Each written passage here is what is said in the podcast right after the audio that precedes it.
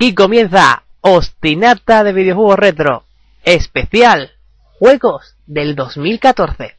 Comenzamos.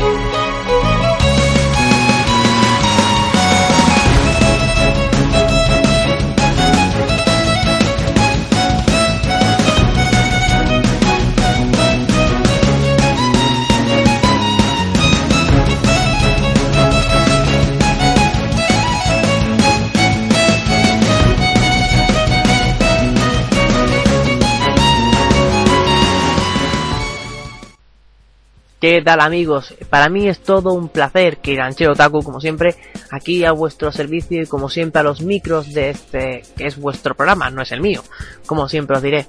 Y os preguntaréis, uy, ¿os tirata el videojuego retro especial de mi juego 2014? Pero si esto va de retro, esto no va de... Vale, si escuchasteis el especial de 3, siempre de vez en cuando, cuando es una fecha especial, vamos a hacer un poco de recapitulación para ver lo que ha ocurrido en el año o el evento que sea, como pasó en el E3, o en algún momento sencillo o por alguna circunstancia, haremos un especial. En este caso es un especial diferente, un especial mm, que para mucha gente dice que son los GOTI y cosas así. Hablaremos de eso, hablaremos un poquito. No hay sesión de noticias, no hay sesiones nuevas. Eso vendrá en el próximo programa, que saldrá muy poquito.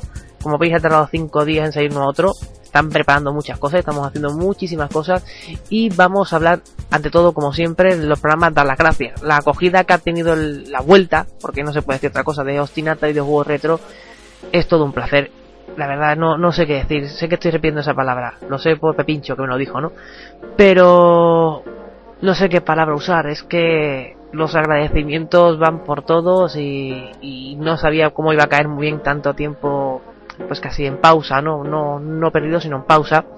De Ostinata, pero parece que mucha gente nos ha vuelto y nos ha tenido con ganas y nos ha recogido con ganas. Muchísimas gracias amigos, por supuesto a los amigos de Ruta Jugona, que sé que siempre están ahí, por supuesto a los amigos de, de iBox, a los amigos de ahora de YouTube también, que tenemos un amigo en YouTube que sé que va a escuchar este programa y va muy dedicado para ti.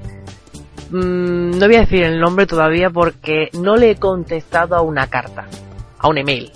No le he contestado porque estoy pensando cosas, estoy en mi cabeza maquinando, pero como me lo dijiste hace cuestión de una semana y este programa iba a salir mm, muy muy rápido, pues no sabía muy bien cómo encabezarlo. Pero te prometo, tú sabes quién eres, tú sabes quién eres, perfecto, eres malagueño, eres de allí del sur también y te has propuesto ayudarnos en, en este mundillo de los podcasts.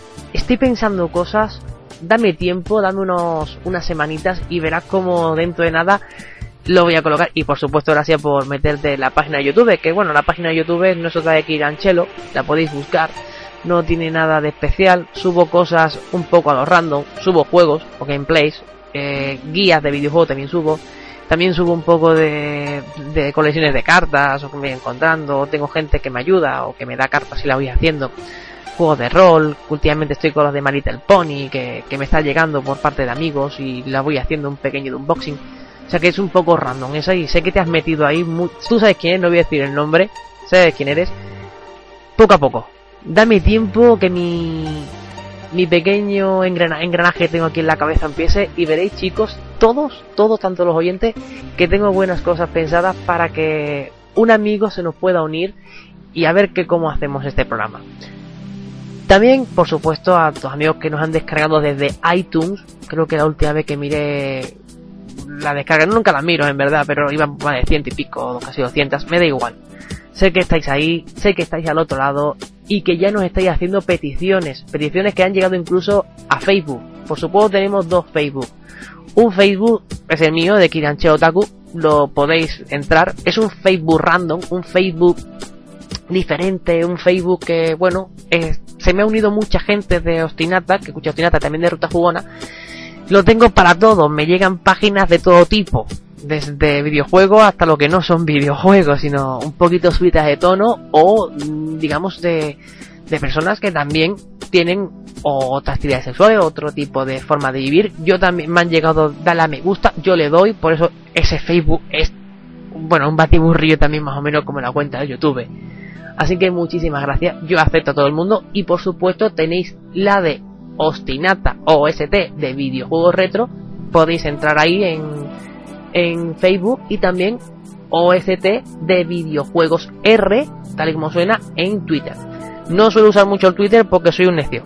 Porque ya me cuesta trabajo montar el programa, imagino lo que es Twitter para mí ya. Pero poco a poco en Facebook os voy a conectar tanto en uno como en otro.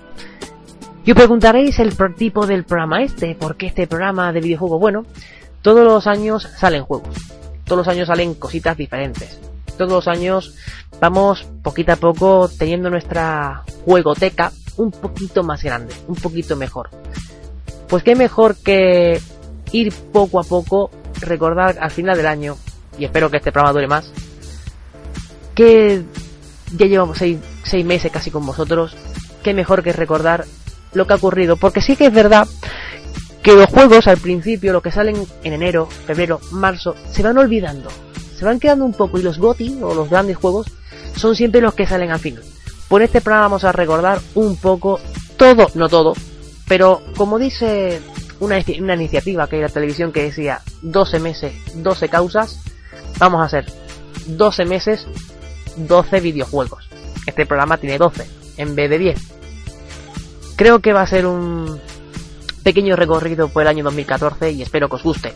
Espero que os guste la forma en la cual vamos a tratar los grandes juegos o algunos de ellos, porque muchos, muchos se van a quedar en el tintero.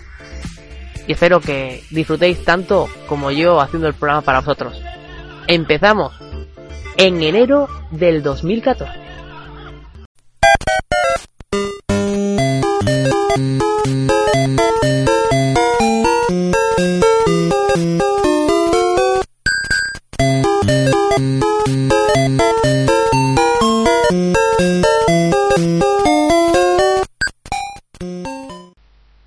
Comenzamos con un videojuego que ocurrió una cosa curiosa y es que parece ser que cada vez este resultado va apareciendo más y más.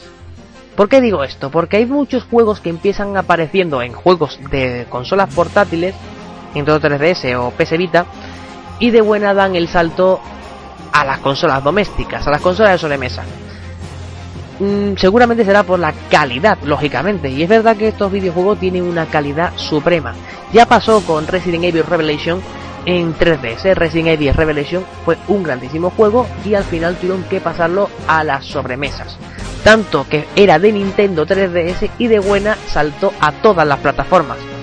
Tan bueno es ese juego que hoy por hoy se está haciendo la secuela de ese videojuego. Fijaros que a lo mejor la plataforma principal o primigenia no fue la adecuada para sacar toda la potencia de un videojuego. En este caso, en enero, ocurrió algo muy parecido y no fue con otro que Assassin's Creed. Empezamos el año con un Assassin's Creed y después acabamos el año con otro Assassin's Creed, en este caso Unit o Rose, y en este caso el juego que vamos a tener la melodía o la música es de Assassin's Creed Liberation.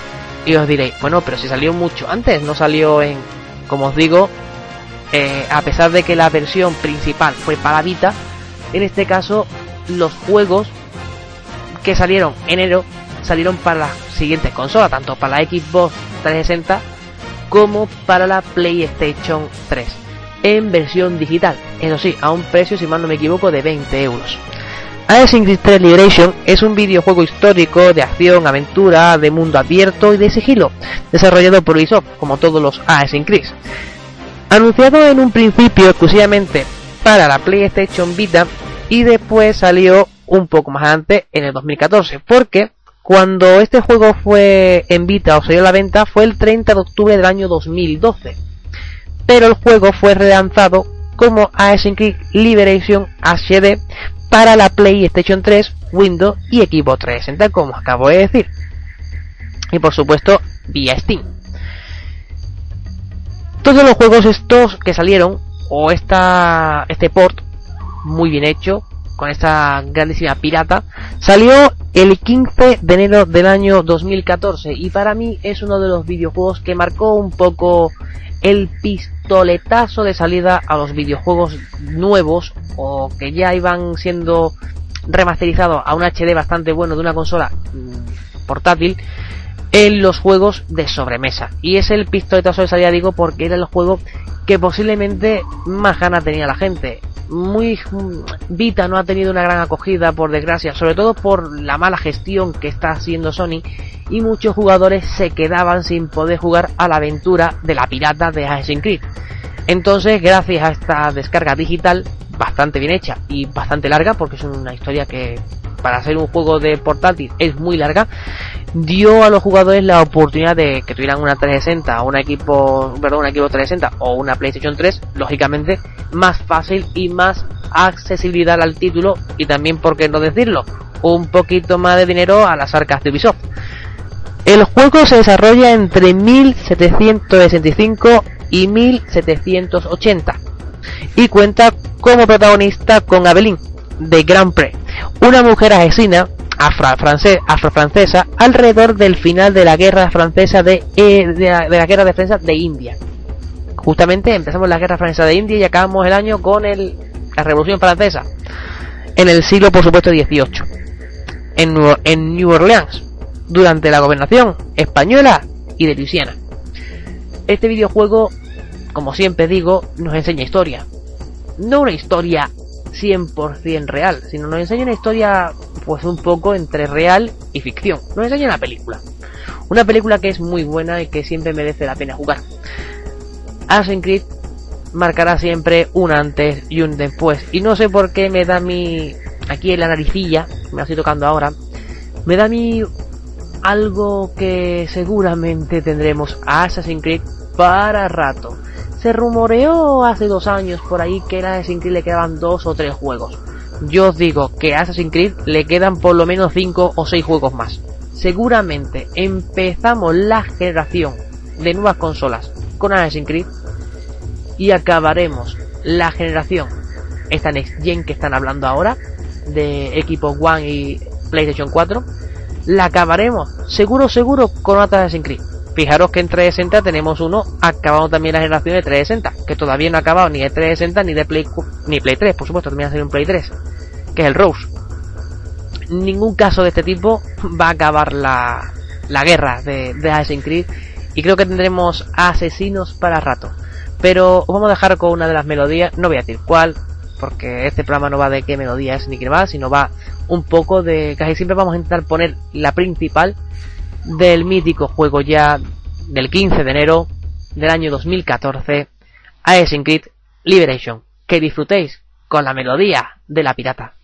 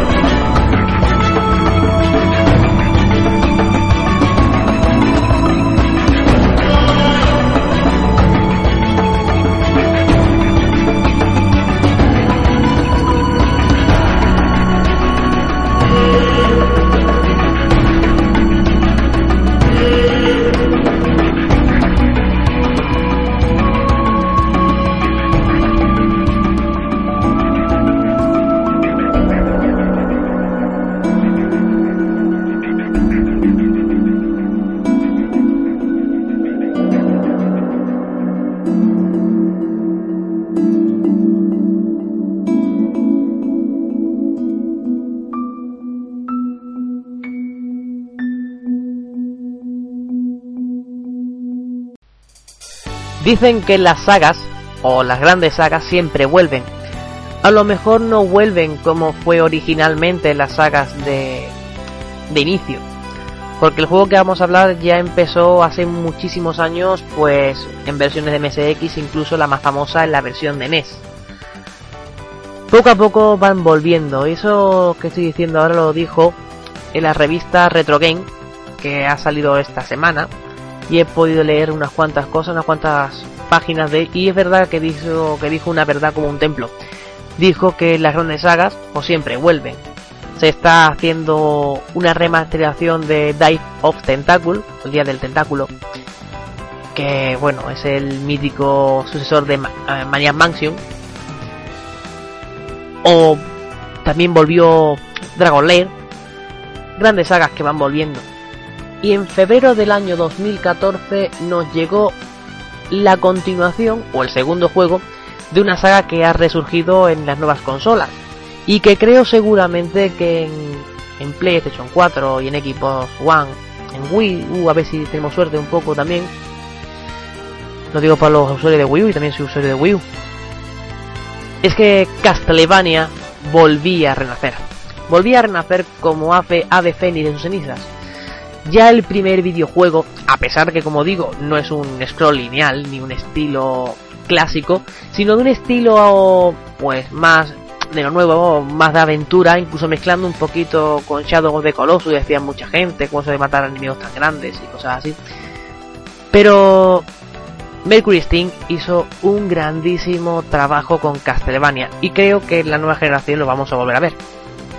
Castlevania siempre ha estado ahí en los videojuegos, un videojuego oscuro, un videojuego en el cual mm, no sé por qué tiene ese enigma, tiene ese aura que tanto atrae al jugador.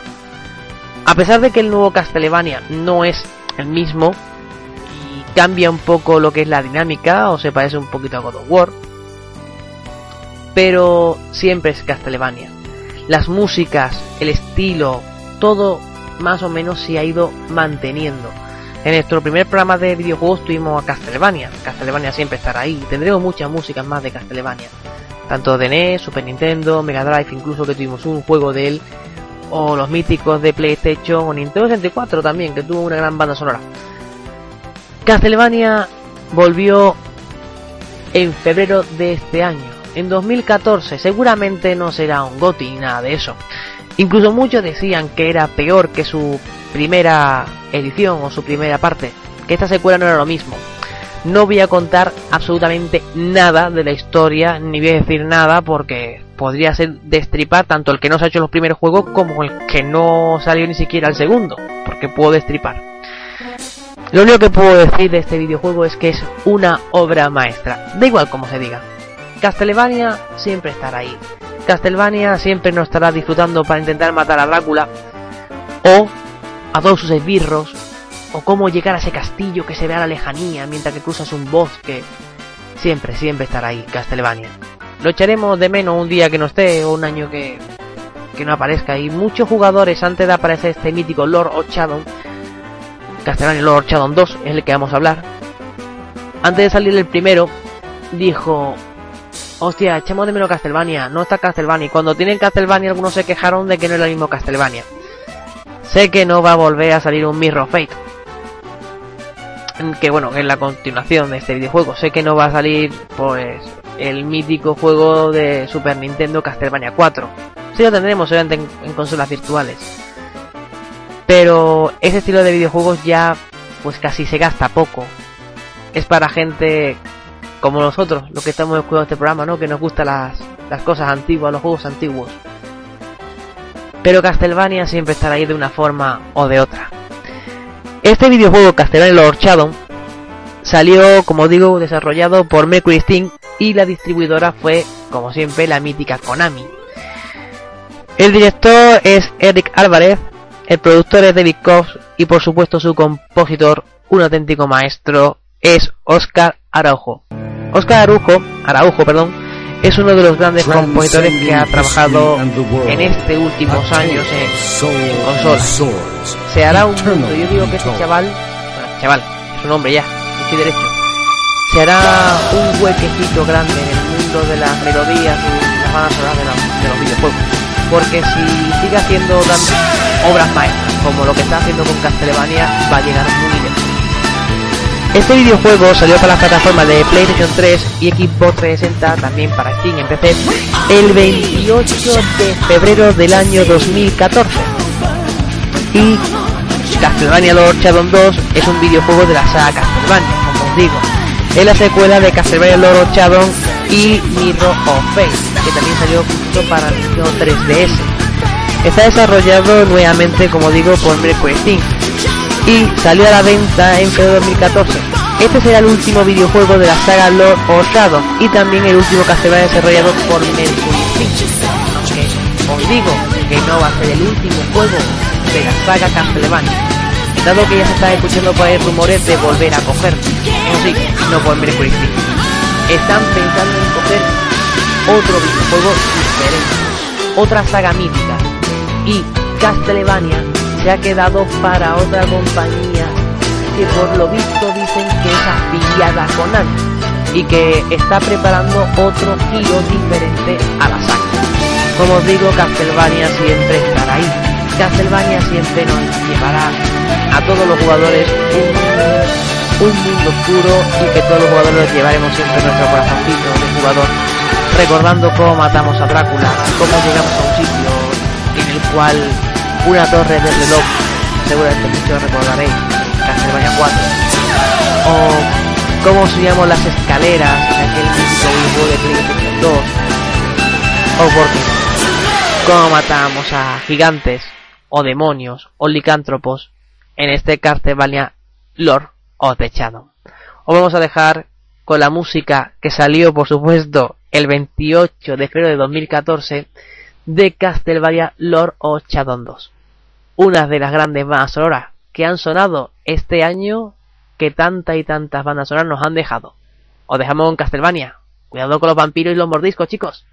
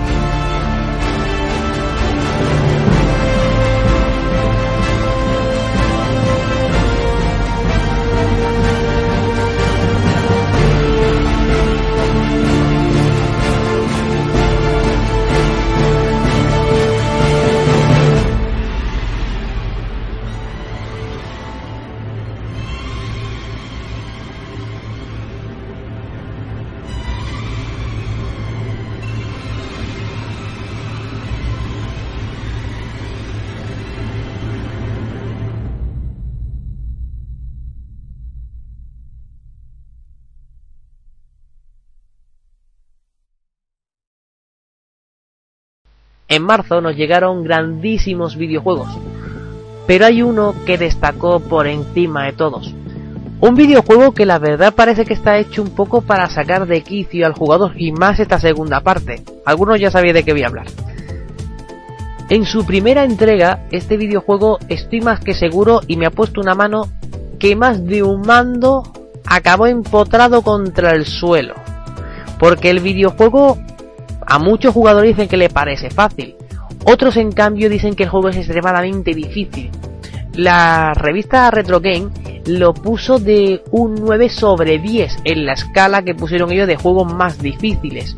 Y la verdad es que hay que decir una cosa, el juego yo he llegado casi al final, no he llegado al final del juego del primero, ni siquiera tengo el segundo, estoy deseando tenerlo. Y estoy haciendo incluso una guía del primero paso a paso de cómo seguir el videojuego porque se las pela, como se suele decir un poco por ahí abajo. Es un juego difícil, un juego complicado y un juego en el cual saca lo que en verdad es un grandísimo jugador, o lo mejor del jugador.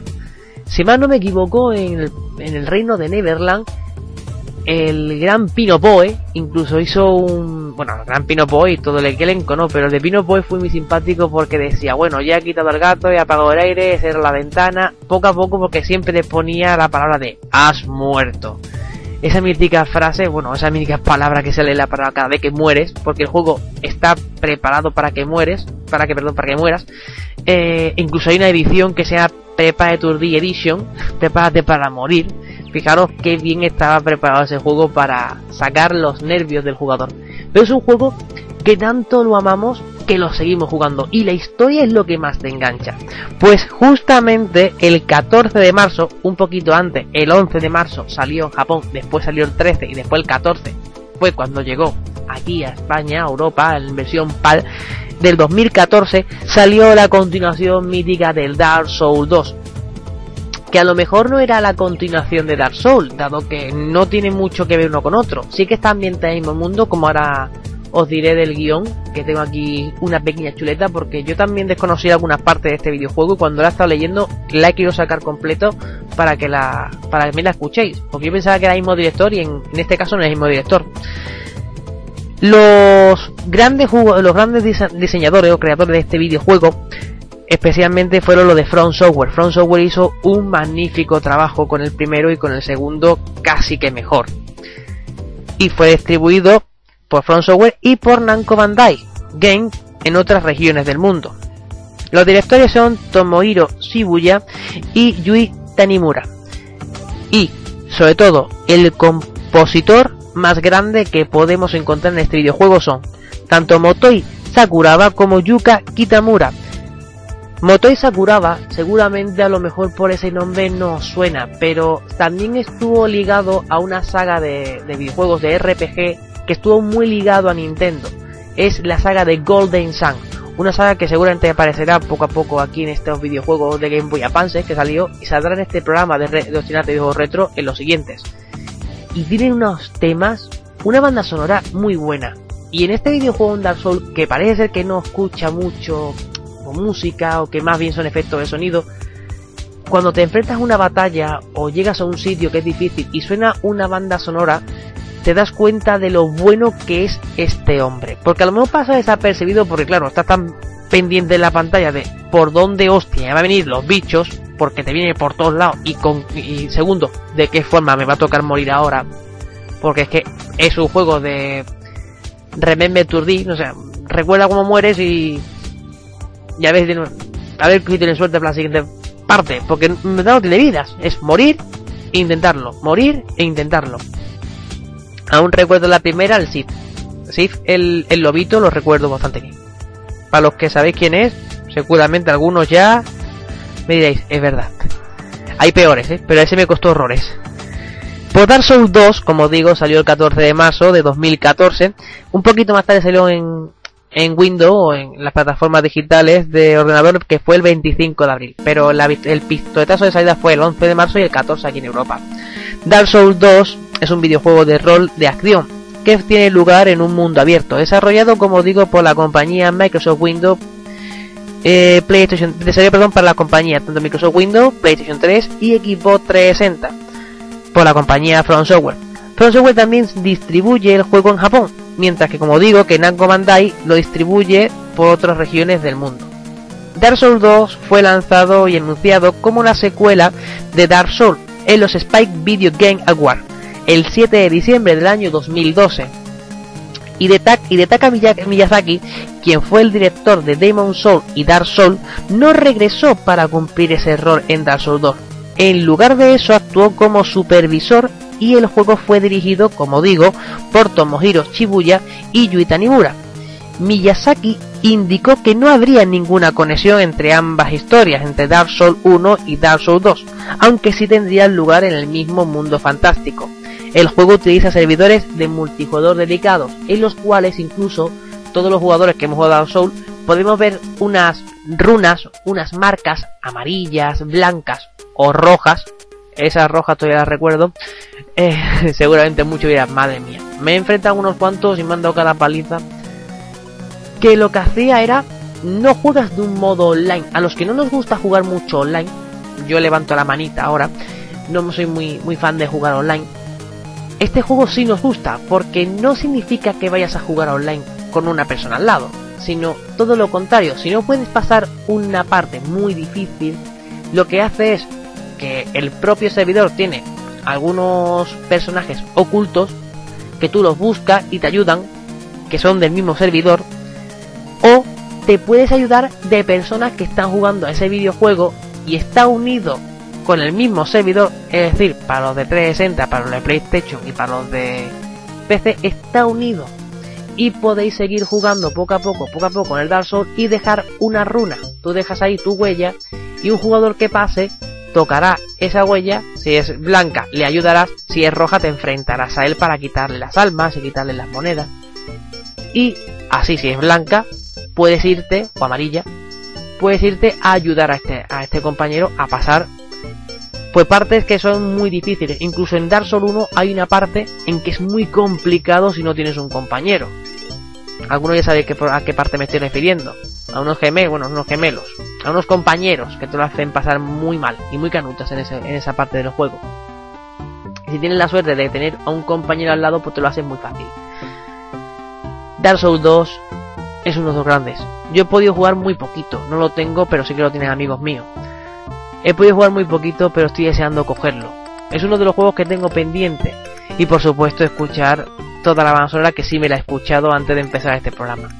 Es una sonora que si la podéis escuchar completa, merece mucho la pena. Llevarla en MP3 o en la o donde tengáis el sistema de sonido que uséis para viajar, yo siempre digo que la música, como dije, dije también en Ruta Fugona, la música nos transporta o nos altera los estados de conciencia. Pues esta música, yendo por ciudades antiguas, como puede ser Salamanca, puede ser Toledo, o por el barrio antiguo de Alicante, o por qué no, viajando por Galicia, estas músicas nos llevarían a transportarnos a muchos sitios diferentes y podíamos ser incluso imaginar otros mundos viendo a lo mejor un paisaje de eucalipto, como digo en Galicia. Os voy a dejar con la música de Dark Souls 2, que en marzo hizo las delicias y la desesperanza en muchos jugadores. Que la disfrutéis.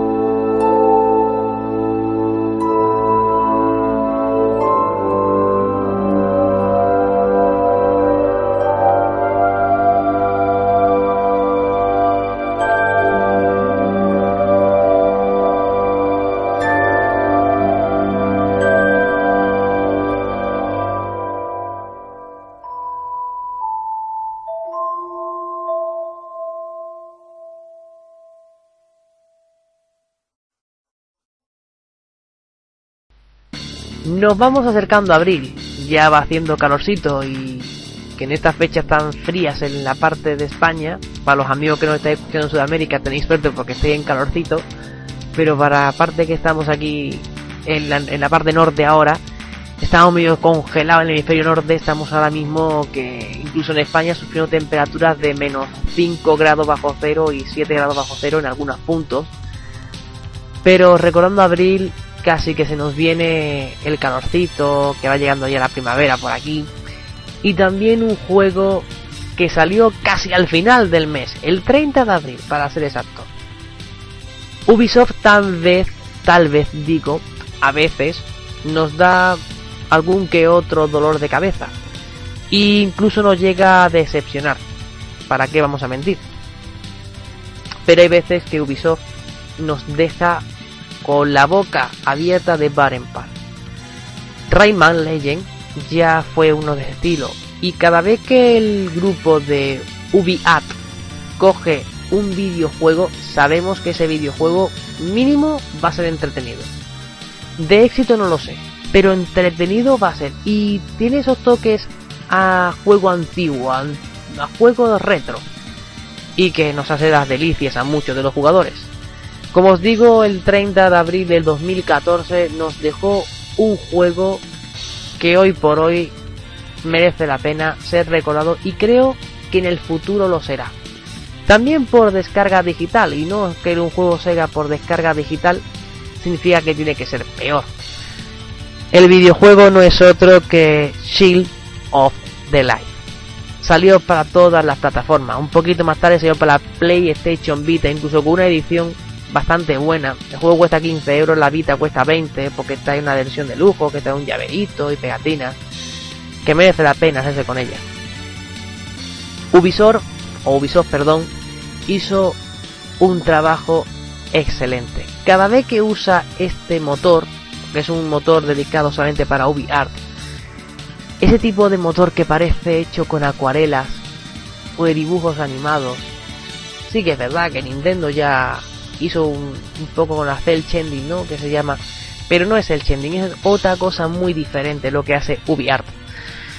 Esta compañía que es Ubisoft Montreal, que es la que se encargó de Chill of the Light, creó un mundo fantástico, un mundo maravilloso, un mundo llamado Lemuria.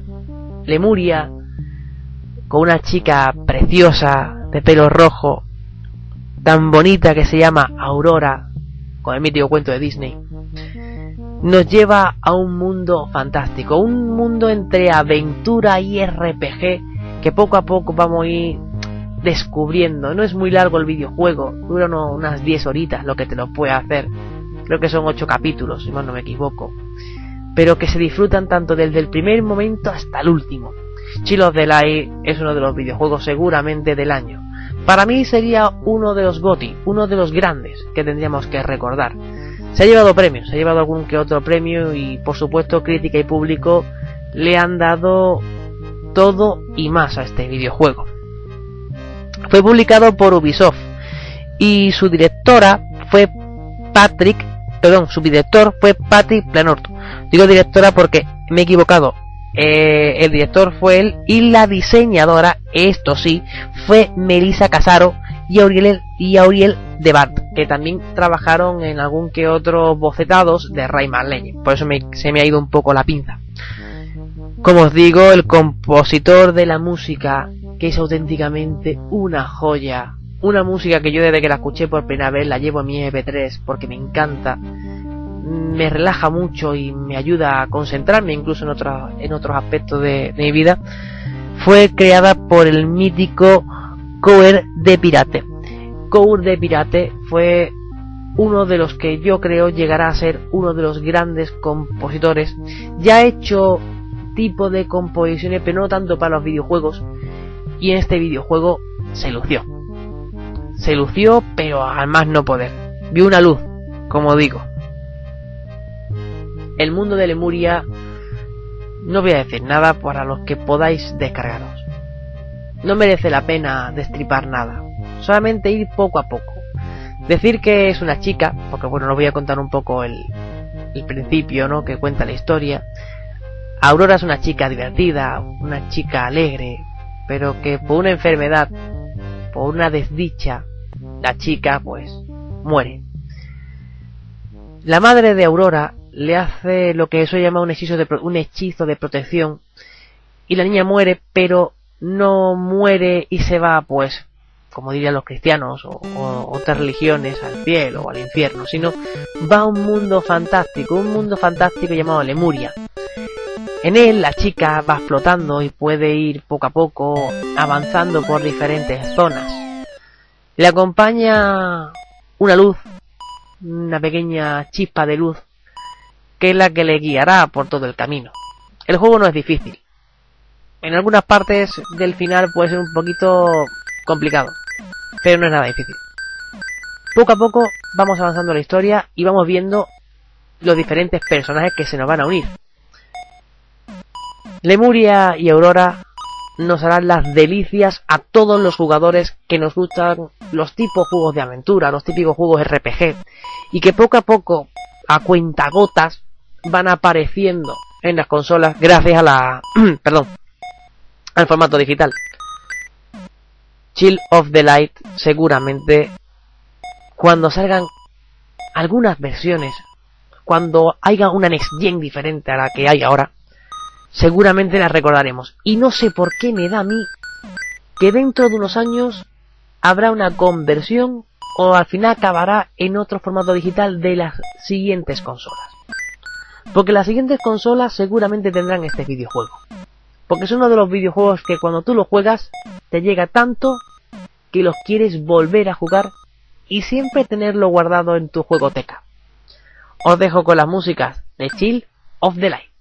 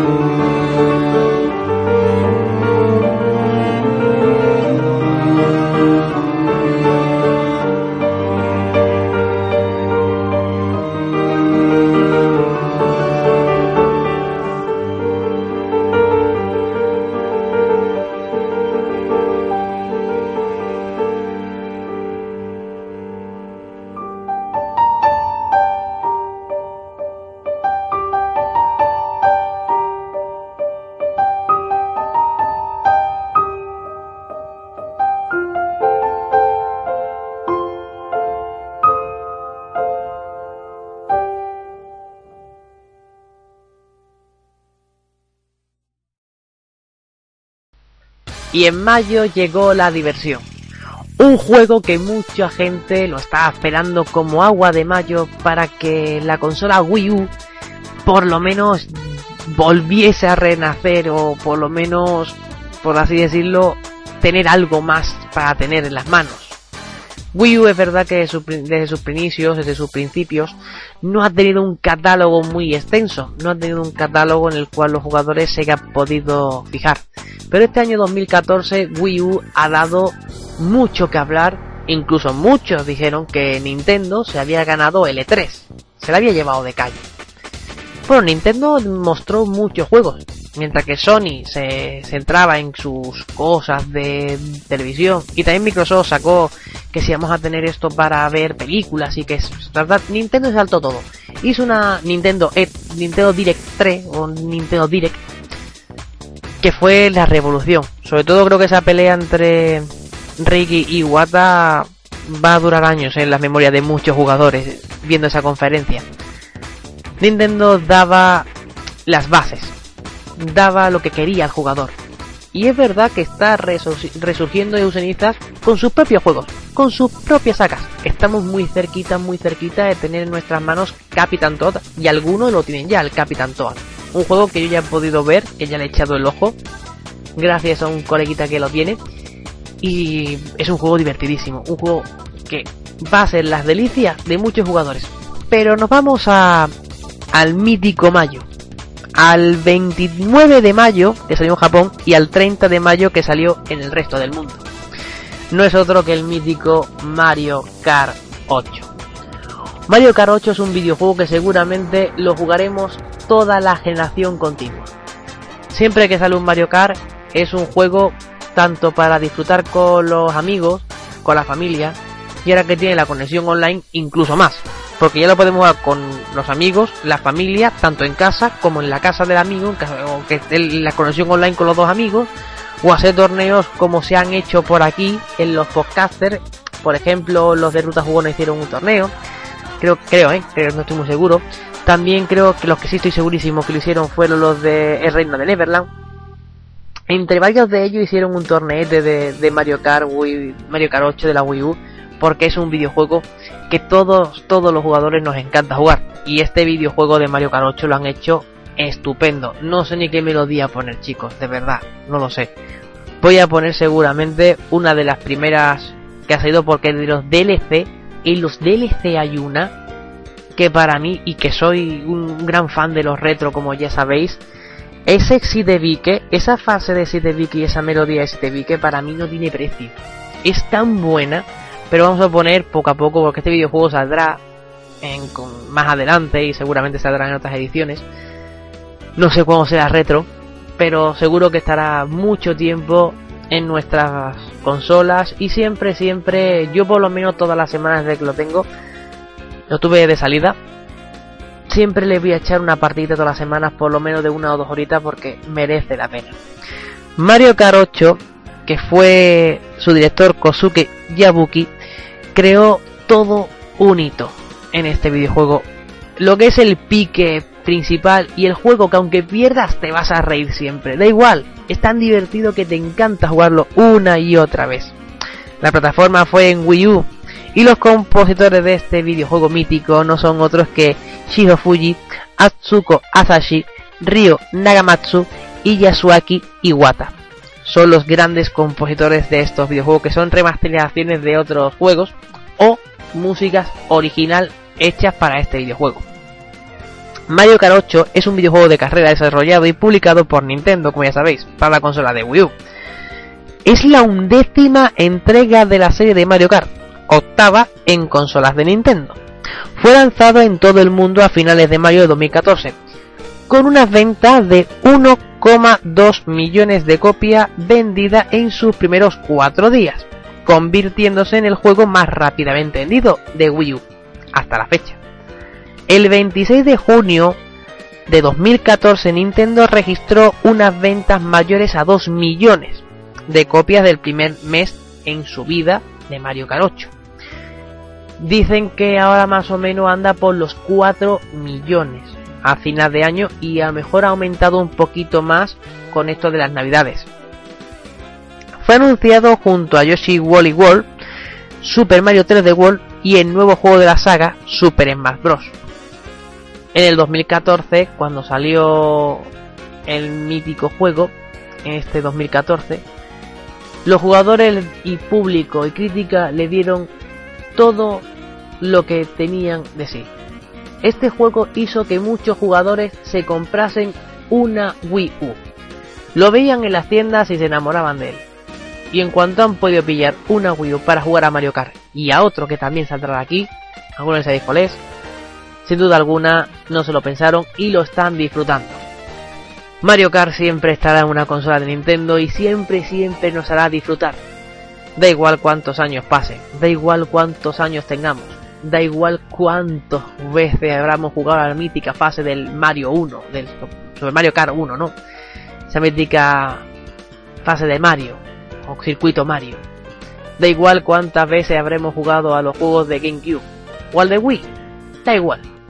Mario Kart siempre tiene algo, tiene magia, que es lo que nos hace que todos los jugadores siempre lo tengamos en nuestra vitrina y que siempre tengamos una consola de Nintendo para de vez en cuando coger la consola, quitarle un poquito el polvo, ponerla y echar unas partidas como siempre al Mario Kart y al Smash Bros. Entre amigos, que se hacen unas risas y da igual que el juego no tenga online ya. Es lo bueno de Mario Kart, es la magia de la compañía Nintendo.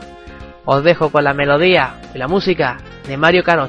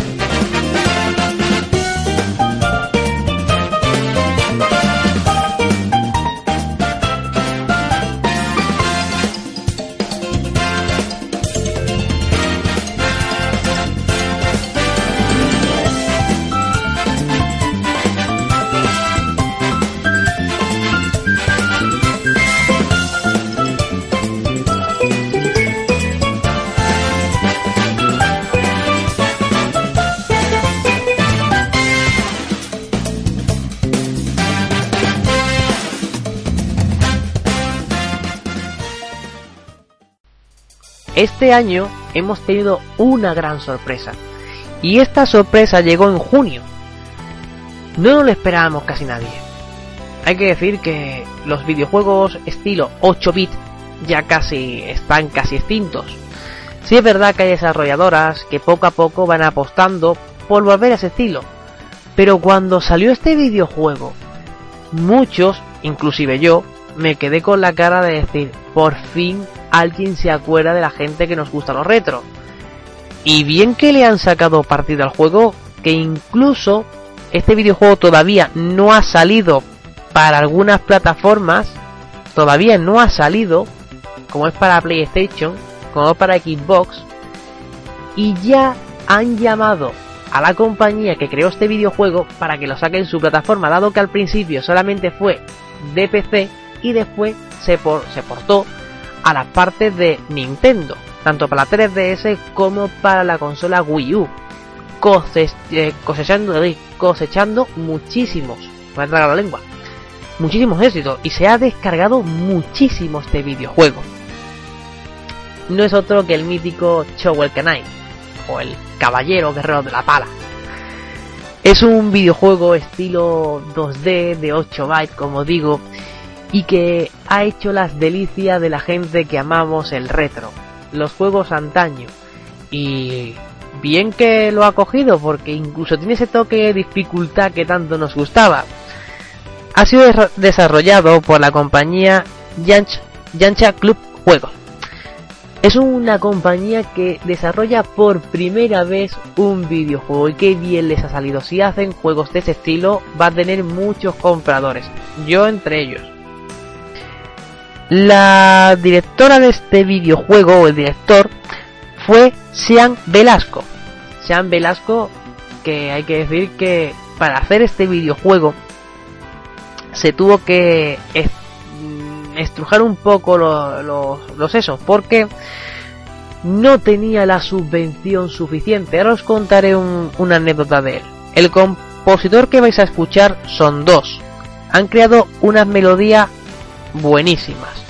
Uno es Jake Kaufman y el otro es Manami Matsumane.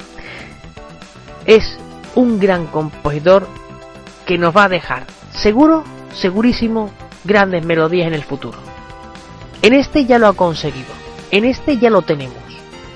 Y no sé por qué me da que estos chicos tal vez acaben haciendo juegos para compañías importantes. Espero que no. Sinceramente espero que no, que sigan haciendo sus juegos como les gusta, porque cuando se metan con compañía grande a lo mejor le quita la creatividad. O le dicen que así las cosas no van. Y gracias a esa creatividad que tienen ellos mismos y que ellos han sido capaces de plasmar en un videojuego, tal vez lleguen más lejos. A ver si tienen suerte. Vamos a contar, bueno, el videojuego, como digo, es un estilo 8 bits, scroll lateral en 2D, el cual tienes que ir esquivando obstáculos y matando enemigos que te van llegando diestro siniestro con una pala, o eso Chowell, Chowell en, en inglés significa pala. Pero hay un detalle que el videojuego, que os digo que está dirigido y creado por la mítica Jump Club Juegos, ya Club Game, vamos a decirlo así, lo he traducido directamente, porque estoy traduciendo del inglés, fue dirigida por Sean Velasco, como digo, y Velasco ha declarado que el juego atrae una fuerte influencia de las míticas saga NES, mítica consola NES, de los míticos juegos Castlevania 3, La maldición de Drácula, Pato Aventura, Super Mario Bros. 3 y por supuesto uno que sí está muy muy muy influenciado por este juego no es otro que el mítico de Mega Man un juego que yo amo con, locura. Llevo todos los Mega Manes siempre en la 3DS y en todas las plataformas que sale digitales me los compro todos porque me encanta Mega Man. El juego fue anunciado el 17 de marzo de 2003, perdón, 2013, perdón, junto con el lanzamiento de un juego diferente, del estilo que decían que no iba a ser un juego tradicional, sino un juego de los 8 bits, un juego de los retro, eso tuvo un pequeño problema y es que la compañía tuvo que financiarse a través de los Kickstarter, de los míticos, bueno, págame, ayudarme a desarrollar y lo sacaré. Pero sí, a los que le ayudas y le ponen dinero, pues el juego les sale gratis. Intentaron recaudar o querían recaudar un mínimo de 75 mil dólares para poder crear el videojuego. La compañía no solo llegó a ese objetivo a finales de marzo, sino que llegó a cobrar un total, y agarraos, de 311.502 dólares. Lo que querían conseguir casi lo multiplican o lo multiplicaron por 3. Fijaros si la gente está interesada en los juegos de estilo o de corte retro. Esto lo consiguieron en muy poquito tiempo en nada, en, semanas. Y han conseguido que la gente, que hoy por hoy todavía somos jugadores de juegos retro, nos acerquemos a las consolas nuevas. Cumplió todos los objetivos ambiciosos y anunciados por este videojuego, hicieron una cosa. En vez de hacer un juego más cortito, que es lo que iban a hacer, se decantaron por hacer un juego más grande, más detallado y por supuesto meter aún más cosas y hacer fases mucho más largas. Por eso el juego tiene ese toque tan simpático. El caballero de la pala o Shovel Knight, llamadlo como queráis, seguramente para muchos chavales, y tengo un hermano de 13 años que cuando lo ha visto, pues casi le da un patatús y dice, pero ¿qué, te has, qué has cogido? La, tus consolas antiguas esas que tienes ahí en el cajón. Fijaros lo que dijo, ¿no? No se está dando cuenta de que está jugando una Wii U. Yo tengo un Wii U. Y dije, qué pena que los chicos de hoy en día pues no, no aprecien la belleza de los 8 bits. O esas músicas tipo 8 bits. Es una pena. Pero seguramente para estos chavales pues pasará un poco pues apercibido este videojuego que salió en junio. Como digo, el 30 de junio. Pero, perdón, el 26 de junio. Pero seguramente para los que somos amantes del retro, cada vez que sale un juego de estilo es para vitorear, es para dar alegría, es para decir, todavía quedan programadores que seguramente hace cuestión de 20 años eran como nosotros jugadores y que se han dado cuenta que de vez en cuando hace falta que volvamos a los videojuegos antiguos, a los videojuegos que tanto y tanto queríamos y amábamos. Y que de vez en cuando los jugadores cuando nos dicen poner aunque sea 2 euros para volver a hacer esos juegos, del tirón lo ponemos porque estamos deseando, deseando tener un poquito de esos videojuegos. Os dejo con una de las melodías de Shower Canine que este año 2014 nos ha dado una gran alegría. Nunca un guerrero con una bala nos, nos diría que nos iba a dar a hacer una gran sonrisa de oreja a oreja por volver a jugar a un juego de 8 bits.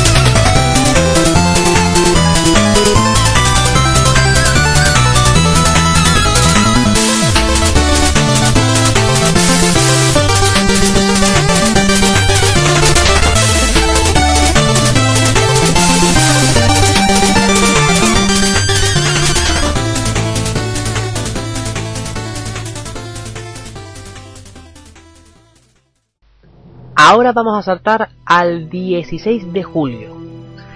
Salió un videojuego en el cual seguramente muchos jugadores le, han encantado. Pero lo curioso es que también está basado en la temática retro. Pero muy camuflado. Muy camuflado para que los nuevos jugadores no se sintieran un poco pues desubicados. Como es con tal tema de mi hermano con el Shovel Canai que cuando lo vio casi le da patus. Pues en este sentido, yo tengo este videojuego. Y cuando lo vio le gustó. Pero es verdad, es un videojuego camuflado, es un videojuego que ha sido creado por la compañía Ice Team. Es un videojuego que tal vez, tal vez pueda ser en un futuro algo más. No sé por qué, me da a mí la impresión. Y no es otro que Abyss Odyssey. Salió para muchas, bueno, muchas plataformas. Salió para primero para ordenador y después para la consola PlayStation y Xbox. Pero hay un detalle. Se puede jugar hasta de dos jugadores online, por cierto. Pero hay un detalle que es muy curioso. Y es que el juego, eh, por así decirlo, se mete dentro de una temática mm, de pelea, puzzles, en el cual, por ejemplo, encontramos momentos donde hay paredes ocultas que podemos romper siempre y cuando tengamos un arma elemental que pueda destrozarla, fuego, hielo, por lo que la teoría de se potencia en la exploración de esta y buscando cosas, descubriendo nuevos mundos, mm, poco a poco para ir desarrollando un tema. Aves Odyssey mezcla un poco también videojuegos de, de, aquella época, de antaño, como puede ser por ejemplo también las peleas en el tipo Street Fighter, que sí es verdad que tiene un poco ese estilo, o los mundos de exploración, ¿no? Incluso hay algunos que dicen que les recuerda al mítico Another World. Puede ser, puede ser, tiene muchos, tiene muchas pinceladas cogidas de ese estilo. Abyss Odyssey estructura en su campaña en un prólogo y en un desarrollo de bajada hacia el abismo, marcado, no, marcando tres lugares exactos para estos posibles puntos de inicio. El primero de ellos es Andalucía, la ciudad de inicio en la que podemos comprar equipamiento básico antes de descender hacia las profundidades. Es el camino más largo, componiéndose de 15 salas en total, con un digamos, dificultad media. El punto intermedio lo marca Parque Pocuro, donde, por así decirlo, de la misma manera podemos hablar con el tendero y otro soldado que nos darán consejos sobre la aventura. Tiene 13 salas, pero para compensar las cosas, y hay algunas bastante difíciles, que en la ruta inicial, porque el último nos va a costar la parte final bastante más que el principio. Y por último, lo que podemos encontrar es otro camino, que es Catedral Sacramentinos. La Catedral Sacramentinos vamos a tener que superar solo 11 salas. Pero claro, la mayoría tiene una dificultad entre alta y moderada. La distribución de estas salas o localizaciones varía hay una sala del tesoro, por ejemplo, que en cada partida está en una de las rutas, pero todas se rigen por un código de color que responde a la dificultad, a los que nos vamos a enfrentarnos entre fácil, que es un color así como tipo rosa o rosadito, mmm, o una después ya tirando a vermellón o rojo morado, por así decirlo, que es un rojo claro, y por supuesto difícil, que es el rojo oscuro, es un rojo como sangre. La diferencia entre una y otra depende del daño que hacen los enemigos, su cantidad de apariciones y la defensa que poseen cada ellos. En los mapas iremos encontrando otras cosas además de enemigos raros. Por ejemplo, muchas veces cuando carguemos la partida veremos el icono de un demonio dando vueltas por alguna de las salas. Esto significa que nos enfrentaremos a un jefe, que suele ser al menos en nuestras más de 10 horas que llevo yo jugando en este videojuego, mmm, como el enemigo que, ojo, está atento que te va a venir por todos lados y va a ser muy difícil de parar. Es una tensión de alerta como pasa en Dark Souls. Este videojuego cuenta también con una técnica muy depurada o un motor gráfico muy diferente al resto que hemos visto. Y es que hay que decir que los retro siempre vuelven, como he dicho al principio.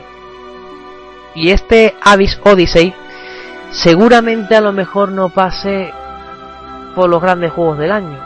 o tal vez no esté entre los mejores juegos del año. Pero seguro, seguro, seguro que algún jugador lo recordará dentro de unos años como uno de los juegos que salió en este 2014 y que por H o por B, por así decirlo, enamoró a algún que otro jugador. Tal vez por su extrañeza, tal vez porque tiene toques de juego retro, o tal vez porque un chaval se acercó, lo vio y le gustó, o lo compró en el bazar porque estaba muy barato. El juego no es que cueste muy caro. No solo he visto incluso ofertas que ha llegado a salir por 15 o 20 euros. Pero hay que decir que cuando salen este tipo de juegos, yo pienso, si hay creadores, si hay diseñadores, compositores como el que vamos a escuchar ahora, que son capaces de crear estas maravillas, porque el juego es una maravilla, el juego está muy bien hecho. Un poco difícil, un poquito pesado o, repetitivo en, lo, en algunos movimientos hacia los matanzas de enemigos. Pero si hay todavía directores y creadores de estos tipos de videojuegos, ¿por qué no se le da más bombo? Este juego seguramente si hubiera tenido un poquito más de publicidad, un poquito más de de lo que suele ser engañabobos, porque a lo mejor en la publicidad te pueden poner un juego maravilloso, como ha pasado con Unit, que no es mal juego, pero tampoco es una octava maravilla, si este videojuego hubiera tenido un poquito más de eso y hubiese ido un poquito más de boca en boca de jugadores, seguramente estaría hablando de un juego que a lo mejor no sería un GOTI de este año, pero sí que sería un resultón, un juego que está ahí. Os dejo con Abyss Odyssey. Espero que los que no lo habéis jugado disfrutéis con la música y que os dé un poco del gusanillo de jugar al juego o por lo menos ver vídeos en YouTube para que podáis ver con la música nada más, sin haber jugado, lo grande y lo épico que puede ser este juego.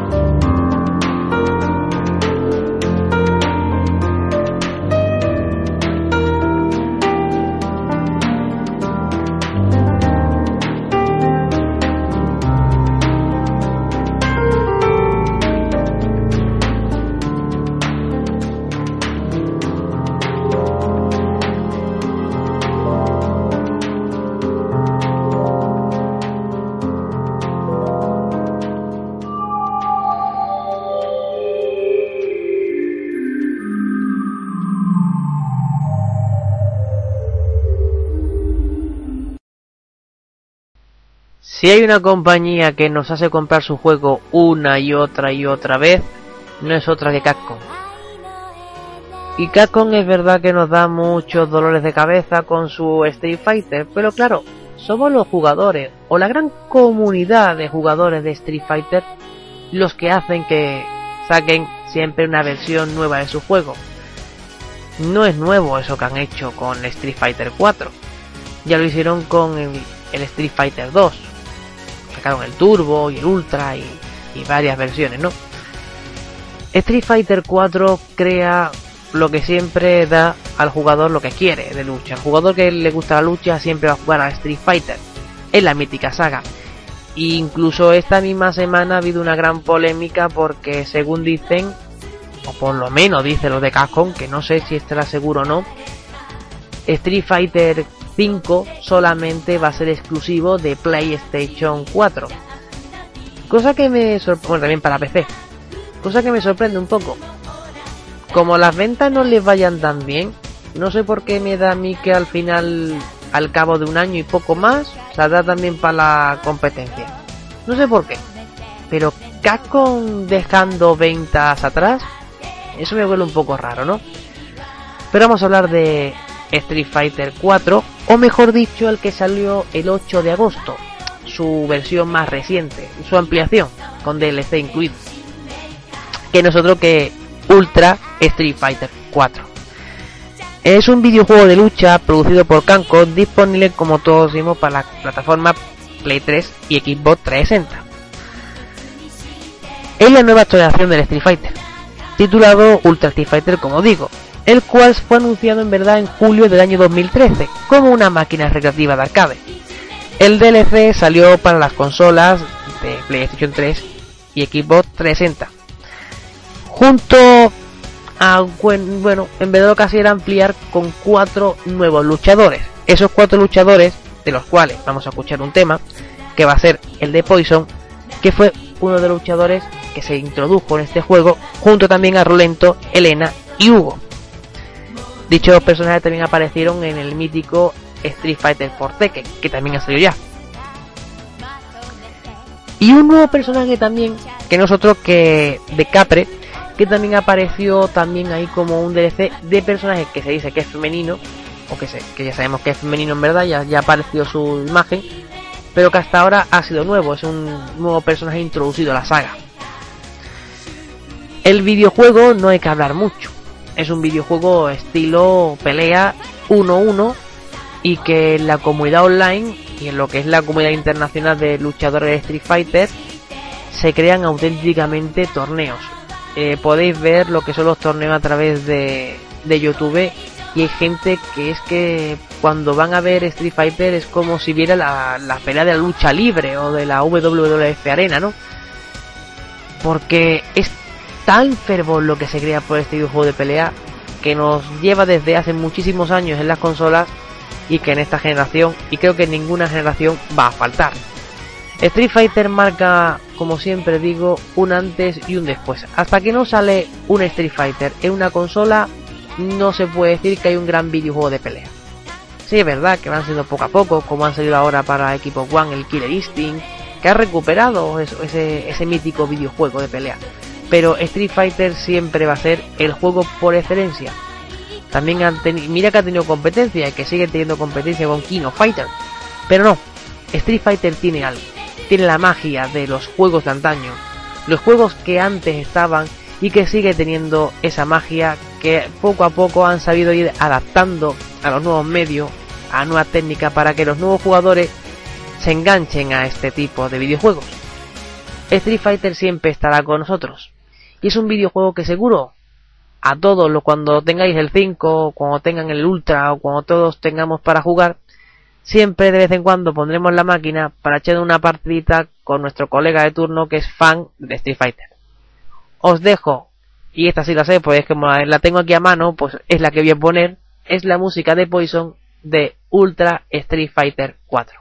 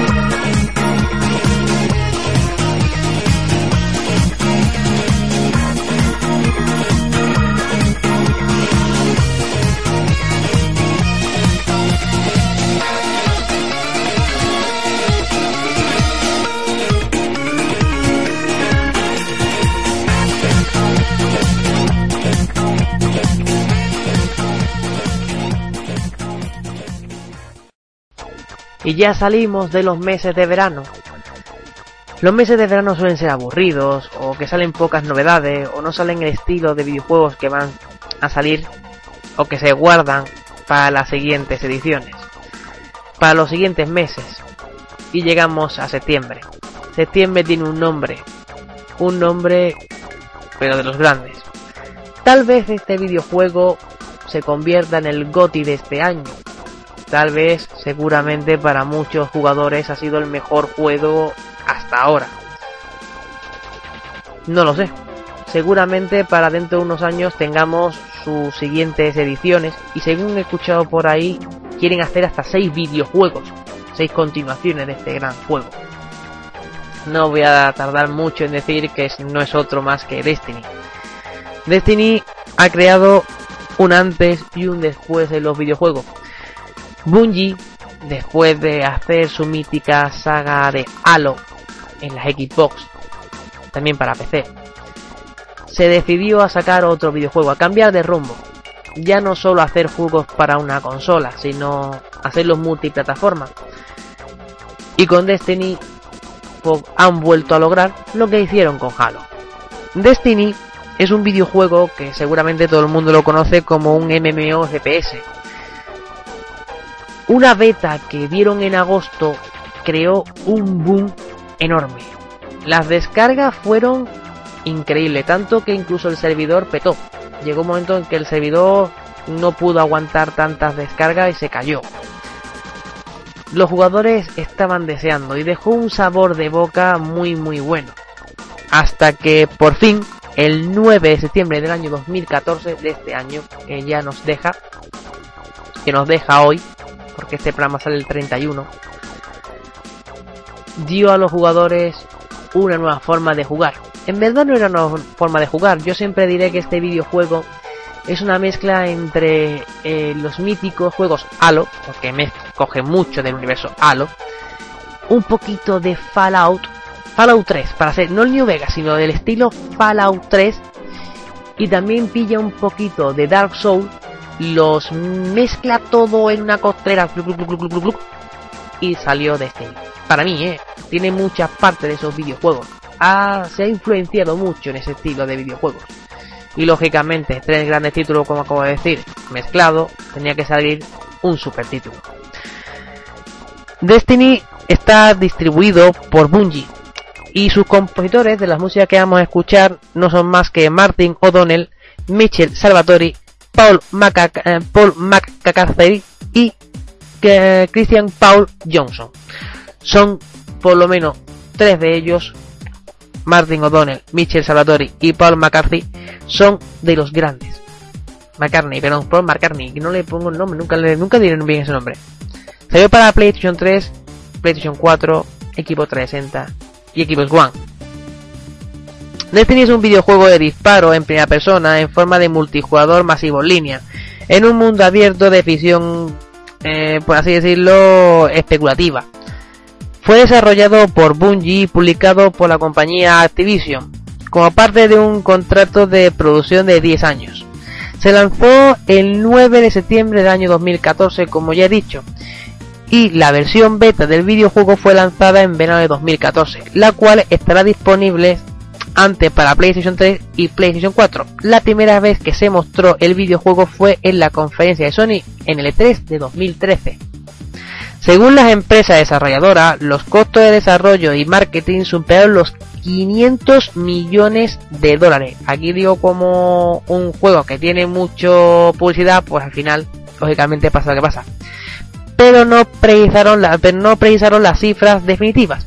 Aunque algunos periódicos precisaron que solo la gran compañía de publicidad desplegada habría superado unos gastos de 200 millones de dólares.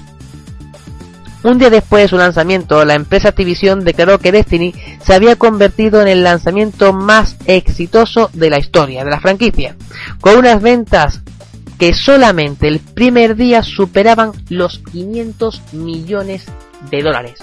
Esto es lo que hace una gran publicidad y lo que hace también un gran videojuego. Destiny hoy lo siguen jugando muchísimos jugadores y sigue siendo uno de los grandes juegos que seguramente seguirán jugándose este año de 2015. Y con los DLC que van a ir llegando poco a poco, pues seguramente será uno de los juegos que más amemos en las plataformas que tengamos.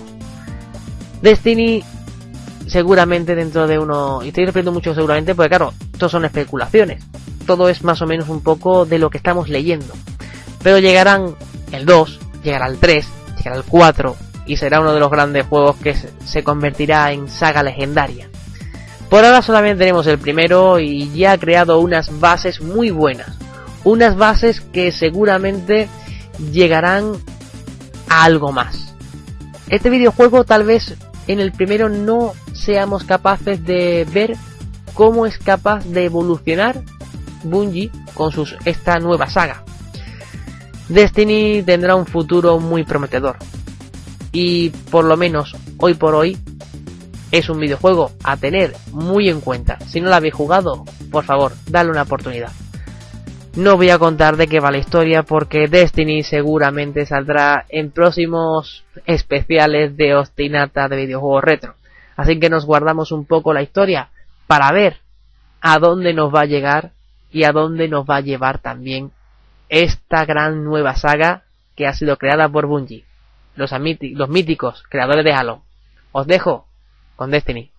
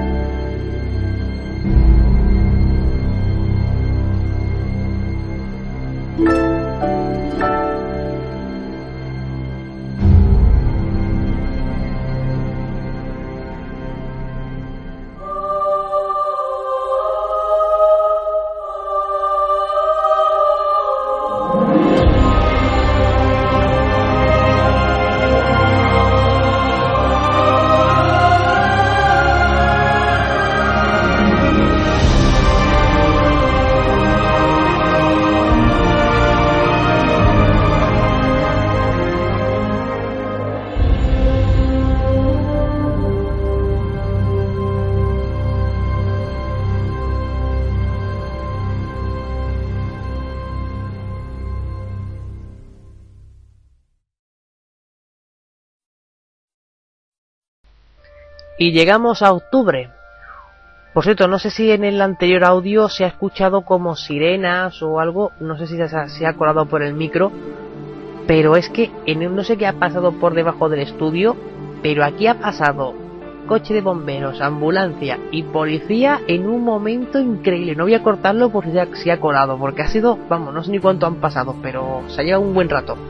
Así que no sé qué habrá pasado abajo, dentro de nada me acercaré, aunque son las eso se está grabando el día ya es 31. Esto se está grabando el día 31 para vosotros y se va a montar el mismo día 31 porque son las 2 de la madrugada del 31. Empezamos a las 12 de la noche del 12 o 11 y media del, del día 30 de diciembre y estamos a 31, casi a final de año, último día del año. No sé qué hará pasado abajo, a ver si ahora me cojo un poco una bata y me acerco un poco a la ventana a ver qué ha pasado. Y nos llegamos, como digo, a octubre. Si se ha colado algo, perdón. Llegamos a octubre.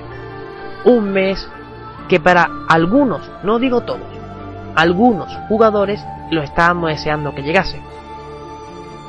Recuerdo que en el año 2010 salió un videojuego que muy poquitos, porque las ventas fueron muy pocas, fueron muy escasas en verdad, que hoy por hoy parece que es un juego de culto.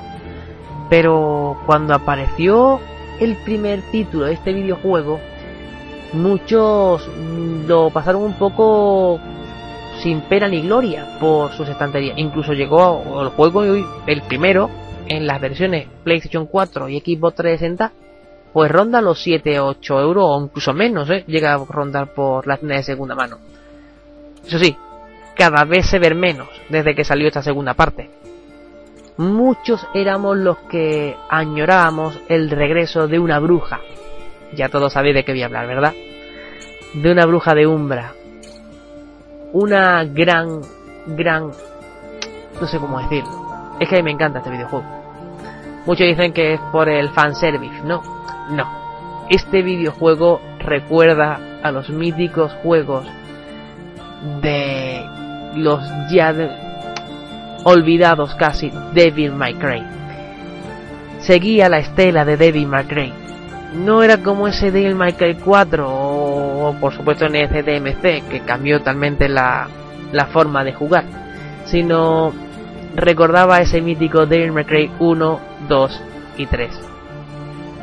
De este videojuego que no es otro que Bayonetta 2, lo esperábamos como agua de mayo y pensábamos que iba a salir para las antiguas consolas, pero ha tenido que ser en Wii U la que nos viera la gran sorpresa y la alegría. Bayonetta 2 está creado por Platinum Game y por supuesto distribuido por la compañía Nintendo. Su director no es otro que Yusuke Hashimoto y su gran compositor es Masami Ueda. Bayonetta 2 salió en Japón en septiembre, pero aquí no, por eso lo pongo en octubre, porque no, no nos llegó hasta el 24 de octubre de este año, de 2014.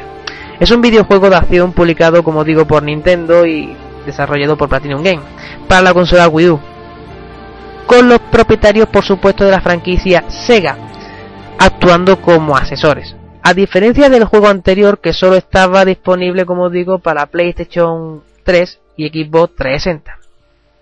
Es la secuela de, directa del juego Bayonetta y además muy muy directa porque empieza donde acaba el otro.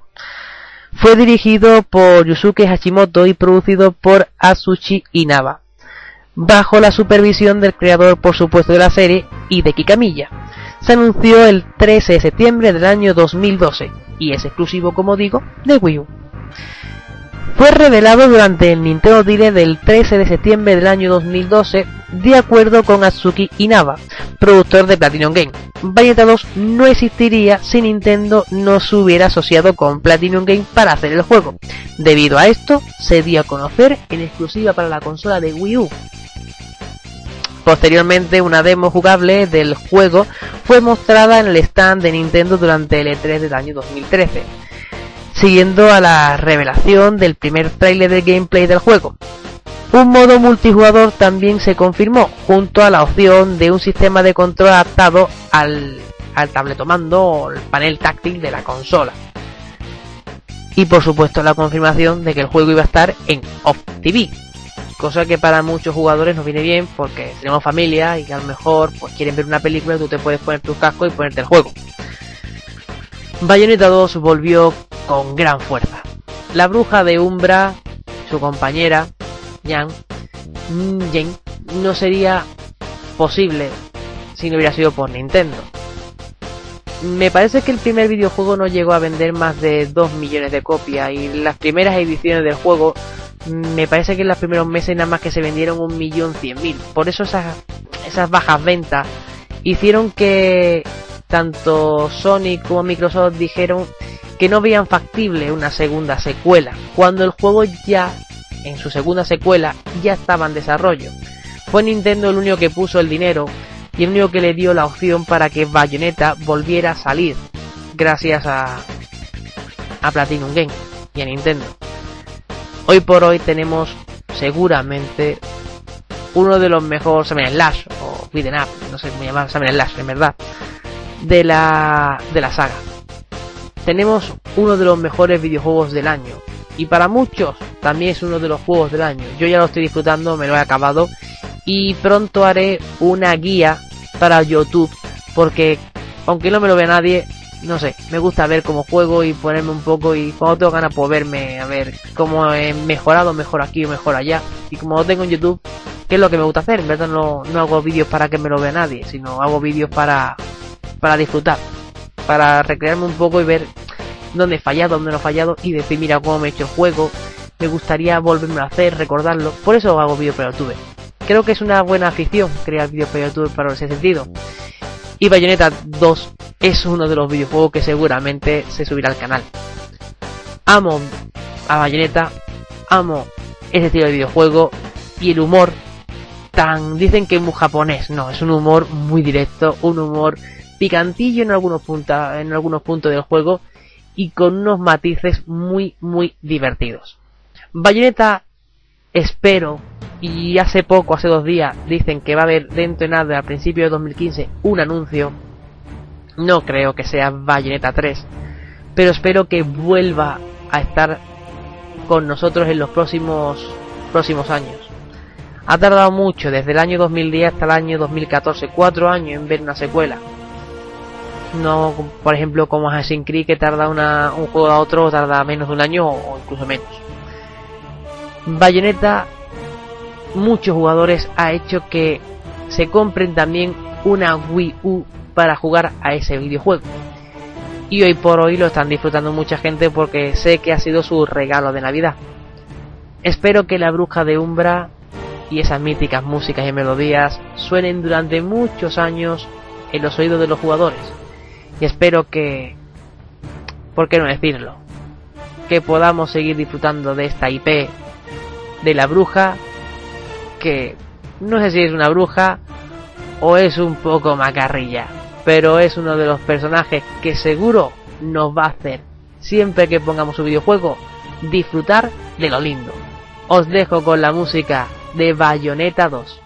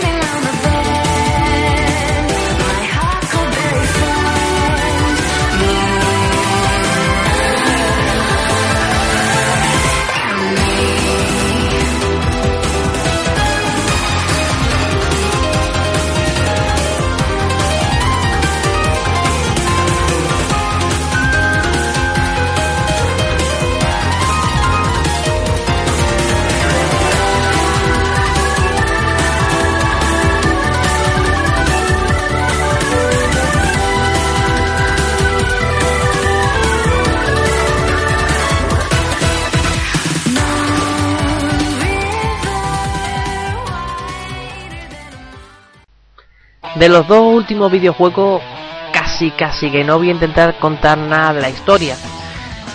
Bueno, uno de ellos todavía no lo he podido probar. Este que ya lo sé. Nos llegó, para ser exacto, el 20 de noviembre del año 2014, hace escasamente un mes y 10 días. Mucha gente pensaba que este videojuego mm, no iba a ser tan grande. Es verdad que vimos una grandísima, maravillosa y no sé cómo ponerlo más, es que no sé qué calificativo ponerle más en su E3 cuando apareció. Pero su secuela, su anterior precuela, que era el segundo juego de la saga, mmm, dejó un mal sabor de boca y había algunos que otros que no lo veían, por así decirlo, como diría yo, que a lo mejor nos estaban mostrando una maravilla y a lo mejor después el juego pues no era tan bueno. Pero se ha equivocado y estábamos muy equivocados porque yo también dije, mmm, es que ya con el 2 me llevé un varapalo. Y a lo mejor con este tercero tal vez me vuelva a llevar otro. Pero no, lo han hecho muy bien. La compañía BioWare. No es otro que que acaba de salir en verdad las tiendas, pues digo que no voy a decir nada de él. Es Dragon Age Inquisition. Lo que sí vamos a decir, por supuesto, es que Dragon Age, como acabo de decir, es creado por BioWare y distribuido por Electronic Arts. Su compositor es Trevor Morris y es uno de los que, como pasa en Dark Soul o ese tipo de juego de rol, no mete mucha melodía, no mete mucha música, pero en cuanto hay alguna escena o algo, sí que le mete una gran banda sonora. Ha salido para muchas consolas, entre ellas Microsoft Windows para PC, PlayStation 3, PlayStation 4, Equipo One, Equipo 360. Y el juego, como siempre digo, va directamente enlazado a Dragon Age 2. Que por eso digo que no fue uno de los mejores juegos de la saga. Dragon Inquisition era la era del dragón, por así decirlo. Es un videojuego de rol y acción que ha sido desarrollado por WiiWare y ha sido publicado por Electronic como acabo de decir ahora. Es la secuela directa, esto estoy leyendo directamente desde la Wikipedia, tal y como suena para que no, no ponga nada. Pues como la Wikipedia antes de decirlo lo he mirado a ver si vería algo de la historia, digo, por si acaso me cuelo, pues no, no hay nada sin que lo puedo decir. De Dragon Age Origin y Dragon Age 2, haciendo de este título el tercer juego de la franquicia Dragon Age. El juego lo que plantea en verdad es fusionar los tres juegos en la creación de Dragon Inquisition. El juego cuenta, cuenta mejor dicho, donde contará, pues, porque he cogido una, una actualización anterior para que no destripe nada, con ambientes mucho más grandes y que permiten, por supuesto, que el jugador pues explore más mundo. Dragon Age ya sabéis más o menos de qué va el estilo de videojuego. Dragon Age va un poco ambientado en los míticos juegos de rol de caballería, matar dragones. Ya vimos una grandísimo gameplay en, en el E3 pasado, en el de este año, el 2014, en el cual a mucha gente les enamoró. Está muy bien ambientado, está muy bien hecho y a los que os gustan los videojuegos de horas y exploración y ir poco a poco, este videojuego va, va a haceros que os paséis muchos y buenos ratos. Como digo, no voy a decir nada de él porque si digo algo he de destripar desde un primer momento. Y este videojuego yo ya lo he podido jugar, lo tengo aquí en mi jugoteca ya, como un regalo me han hecho. Poco a poco es para ir saboreándolo. Desde el primer momento, desde que te creas el personaje hasta que empiezas la historia, es ir descubriéndolo por ti mismo. Ver esos vastos mundos, ver esas montañas. Es una sensación más o menos pues, como cuando empezamos a jugar a Skyrim que es igual, te saltan ahí al mundo y empiezas a ver pues montañas, empiezas a ver ahí un montón de, de sitios a los que explorar, a los que viajar, y eso es lo que Dragon Age Inquisition nos hace marcar un antes y un después en el videojuego. Espero que todos los que tengáis el juego como regalo de Navidad lo estéis disfrutando.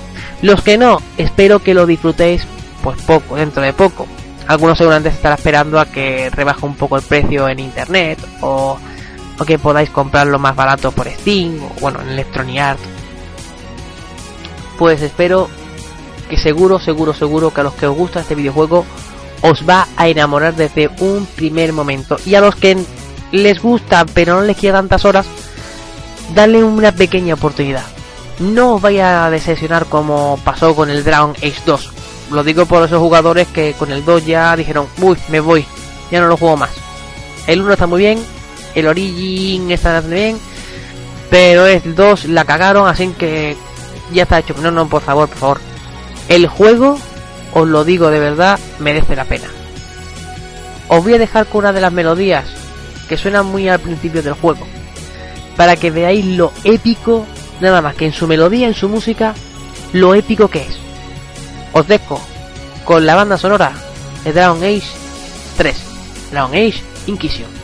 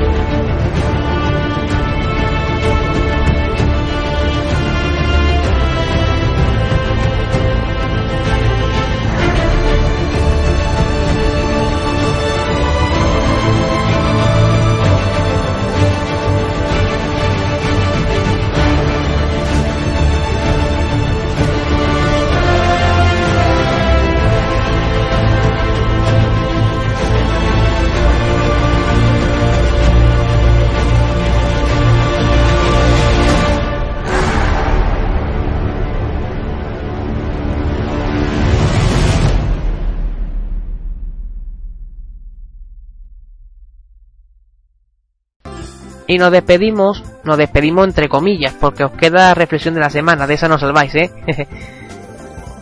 Con un personaje mítico de los videojuegos. Sin ella, mmm, muchos jugadores echaríamos en falta algo. Una exploradora, y ya no tengo que decir más, más que juegue, ¿no? Acaba de salir hace cuestión de nada y menos. Para ser exacto, estoy intentando mirar la fecha Estoy intentando mirar la fecha, dame un segundito por favor. Y es que sí, aquí está, el 10 del 12, hace 21 días salió este videojuego. Yo todavía no he podido jugarlo ni, ni, ni he podido catarlo y estoy deseando a ver si tengo un poquito de dinero y me lo compro en la descarga digital. No es otro que Lara Croft y el Templo de Osiris, Templos Osiris. Es una secuela directa del Guardian of the Light, también salió también descarga directa.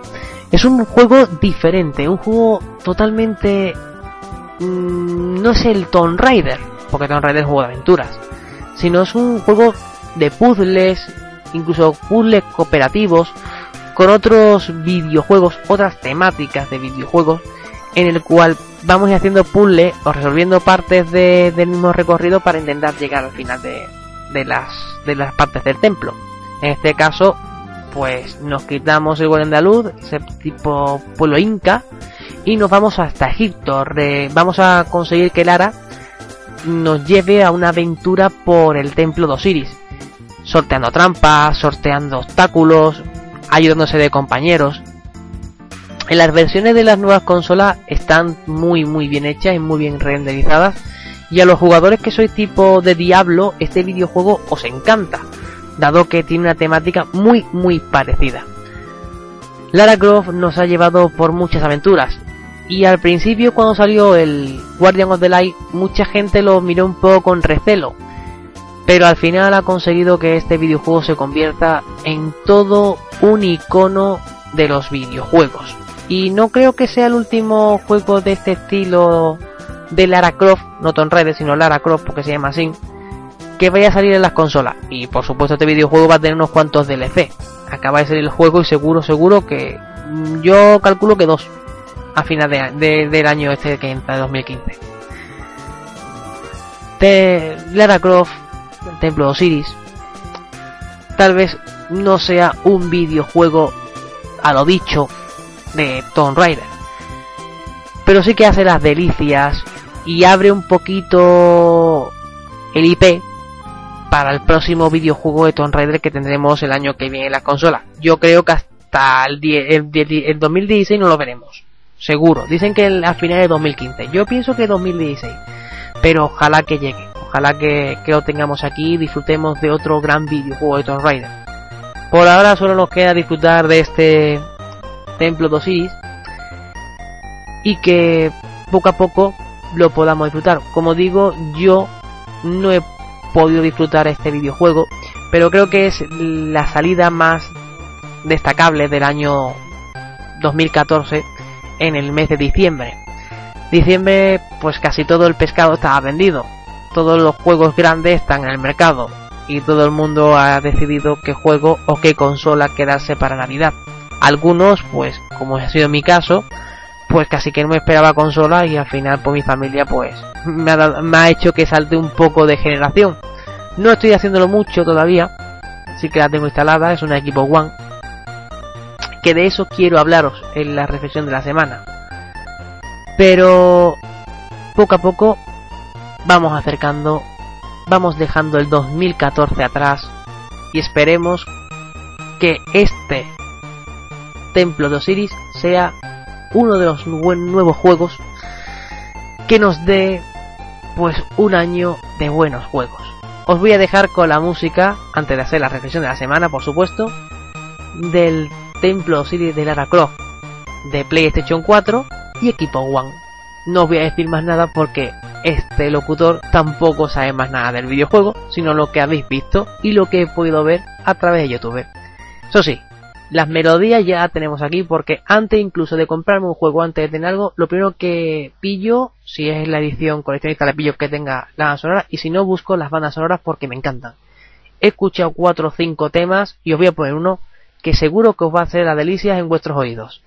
Os dejo con Lara Croft y el Templo de Osiris.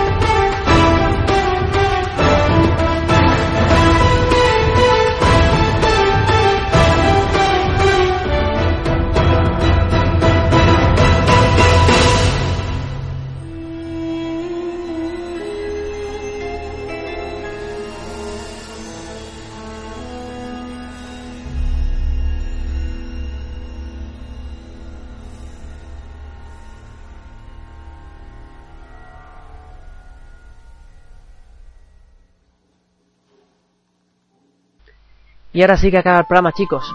Acaba el último programa del año 2014. Tengo que dar las gracias antes de hacer la reflexión de la semana a todos los amigos que nos estáis, como siempre, siguiendo semana, o bueno, no semana, semana al principio y después mes y pico, mes y pico, mes y pico, ¿no? y la última reflexión de la semana, no quiero hacer ni tirón de orejas, que ya le hice hace una semana a las tres compañías ni quiero enfadarme, ni quiero decir una noticia extraña, ni, ni quiero hablar de nada de eso. La reflexión de la semana va para vosotros, jugadores. Sí, sí, para vosotros. Y es porque he escuchado algunas cosas esta semana, o he leído, perdón, en foros y en diferentes sitios, en Facebook también lo he leído, cuando una persona se compra una consola y otros pues empieza a decir no por esta estás comprando mala otra es peor la otra es mejor la otra vamos a ver. Vamos a ir parte por parte y dejadme que me explique. Si no estáis de acuerdo conmigo por, por supuesto podéis pegarme un tiro en, en el foro de iBox o podéis ponerme a parir en, en el OST de videojuegos retro de, de Facebook o en mi página de Facebook me ponéis lo que queráis muérete ya no cosas así, me da igual. No por nada, sino porque, claro, lo que me, me gusta es que haya una opinión entre nosotros. Pero es que escuché una frase o leí una frase que dijo, bueno, es que yo todavía no puedo saltar la generación por falta de dinero, entonces no puedo hablar de videojuegos. Esa frase la he escuchado en Facebook. O la he leído, perdón. La he leído en Facebook. No creo que sea una persona por no tener una consola nueva, no porque una persona no pueda tener acceso a las nuevas generaciones, Next Gen, como se llama, deja de ser jugador. Y digo jugador, no digo gamer. Gamer no me gusta, es una palabra demasiado inglesa. Lo importante de los videojuegos que es disfrutar de ellos. Veo chavales que por desgracia, o sus familias, pues no han podido dejarles pues las consolas que ellos querían. Pero siguen teniendo un equipo 360, una PlayStation 4, de los cuales todavía hay miles y miles de juegos por jugar. Yo todavía, vamos, seguramente me pasaré 3 o 4 años jugando a la equipo 360 y a la PlayStation 4, 3, eh, perdón, la 4 también la tendré, pero la 3 también que la tengo y la 360 porque, mm, por ejemplo, Uncharted 2 y Uncharted 3 no me lo he hecho. No me he hecho todavía el Halo 4. Así que tengo todavía muchos juegos por jugar en las consolas de... Para mí sigue siendo actual Next Gen. No pasada. A todos los jugadores que, que tenéis juegos, a todos los jugadores que os gusta jugar, que es lo único que interesa de verdad, es gustar el videojuego. A todos los jugadores, a todos los podcasters, a toda la gente que estáis ahí, que hablamos, en mi caso pues solo aquí en, el estudio, que me dijeron una vez un, uno de los que me habló a través de no me acuerdo si fue de iBox no me acuerdo dónde fue que dice me gusta tu programa porque que dijo mi programa dije, no, no, mi programa no es, es vuestro, pide una petición y yo te la pongo. Eh, me dijo que es que, claro, como hay muchos programas de, debate, que son muy buenos, como puede ser Ruta Jugona, como puede ser Reino de Neverland, DRM, En Punto de Mira, tantos y tantos bandas que son más profesionales. En teoría, ¿no? Ellos cobran por ello. Eh, no sé si decir gracias a todos, porque son ellos también los grandes que hacen posible que todo el mundo nos conectemos gracias al mundo de los videojuegos, que estemos todo el mundo unidos, que estemos todo el mundo conectados. Y da igual, absolutamente igual, que se hable de un videojuego actual como de un videojuego antiguo, un videojuego retro. Da igual si eres un jugador de los que juega todavía con una Nintendo 64, con una GameCube, con una PlayStation 2, o eres un jugador que está jugando con los nuevos juegos de las nuevas consolas. Da igual que seas un jugador que a lo mejor te gusta jugar a un Mario. Da igual que seas un jugador que a lo mejor te gusta jugar a un FIFA. O que seas un jugador casual o un jugador hardcore, hardcore, como, llámalo como quieras. no sé, para mí una persona que juega un videojuego es un jugador. Tal vez los videojuegos han cambiado un poco la forma de ser. Nos han cambiado un poco de la forma. Y los videojuegos también han cambiado un poco su forma. Antes, por ejemplo, teníamos a personas que no se acercaban a un videojuego ni con un palo. Y hoy por hoy, gracias a las tablets, gracias a los juegos de Facebook, que mucha gente dice, es que eso no son juegos. Sí, sí, tal vez no sean juegos, pero nuestras madres también se distraen con ellos. Con el Candy Crush. Con juegos que están en Facebook. Con los típicos juegos de construcción, como son el Ambille o... No sé, hay muchos, ¿no? No soy muy asiduo a ellos, pero han acercado también a las madres que también tienen derecho a pasar un buen rato delante de una tablet o una pequeña consola o un ordenador a jugar a ese tipo de juegos. Se lo pasan bien y se, y se distraen, disfrutan con los juegos. Por eso digo que cualquier, cualquier persona que disfrute de los videojuegos debe ser considerado gamer o jugador, llamadlo como queráis. Voy haciendo intercalo con las dos palabras. Los videojuegos de hoy en día son grandes. Y es verdad, ¿para qué vamos a mentir? Los que tenemos en PC, los que tenemos en Xbox. Pero como acabáis de ver en este programa tan atípico y tan extraño, incluso en el cual si yo estoy un poco desubicado, me habéis escuchado que estaba un poco desubicado porque claro, mmm, mi pasión son los juegos antiguos. Yo los juego de toda la semana, pues siempre, siempre he hecho una partida a un juego antiguo, me hago un juego antiguo. Y a lo mejor los nuevos estoy un poco, pues pez, pero cualquier juego, cualquier aficionado a jugar a un juego es considerado un jugador. Y no porque un jugador no juega juegos nuevos, juegos que acaban de salir, o porque no pueda jugar por falta monetaria, signifique que es menos jugador que otro. No, ni mucho menos. Un jugador siempre será un jugador. Un aficionado a los videojuegos siempre será un aficionado a los videojuegos. Y es gracias a ese amor por los videojuegos, por lo que mucha gente nos acercamos a estos micros, sin tener mucho conocimiento de audio, sin tener mucho conocimiento de locución, y nos acercamos para intentar pues dar un poco de luz, hablar un poco del tema que nos gusta y sentirnos un poquito mejor con nosotros mismos, por así decirlo, para dar un granito de arena a una persona, a una persona, a una persona que tal vez esté ahí atrás, vosotros que estáis atrás de los cascos, de vuestros auriculares, de vuestros altavoces, y que pueda sentirse un poco mejor diciendo, mira, pues me gustaría comentarle a este hombre esto, me gustaría hablar o habla de un tema que a mí me gusta, y gracias a él me estoy distrayendo un rato, que me lo estoy pasando bien. Los jugadores siempre seremos jugadores, juguemos a los juegos de los años 80, 90, 2000 o 3000. No sé en qué año estaremos y en dónde acabaremos. Pero lo que sí es verdad es que lo único importante en esta, en esta afición nuestra es jugar con cualquier juego y divertirnos sea como sea con ese videojuego. Pasar un buen rato y que en ese momento que es de nuestro ocio, después de estar algunos de nosotros con trabajos de muchísimas horas, de aguantar a nuestro jefe, de aguantar la vida o por desgracia incluso gente que sé que me ha escuchado mientras que iba a buscar trabajo, que eso sí que es duro, eso es muy duro, lo he pasado, pues que demos un poco de alegría, un poco de animación.